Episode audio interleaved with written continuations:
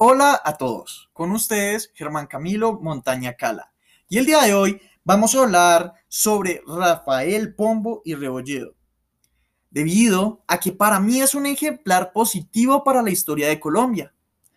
Esto en el siglo XIX y hasta hoy en día.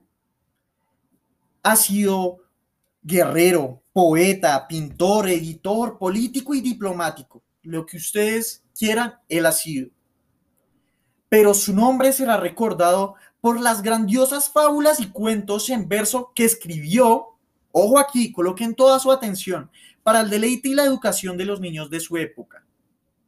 No solo de su época, porque como todos sabemos, sus fábulas siguen siendo usadas hasta hoy en día para cumplir estos fines.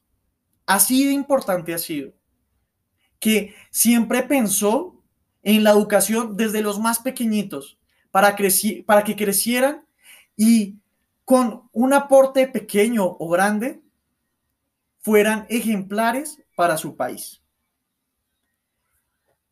Son tan simpáticas estas fábulas en donde hay acción, música, gracia y tanta sabiduría que no es difícil adivinar porque han sido predilectas de los educadores colombianos y latinoamericanos desde el momento de su publicación. Entonces, si han tenido esta importancia desde el siglo XIX, quiere decir que permiten que los niños aprendan las realidades de la vida desde una manera fantasiosa.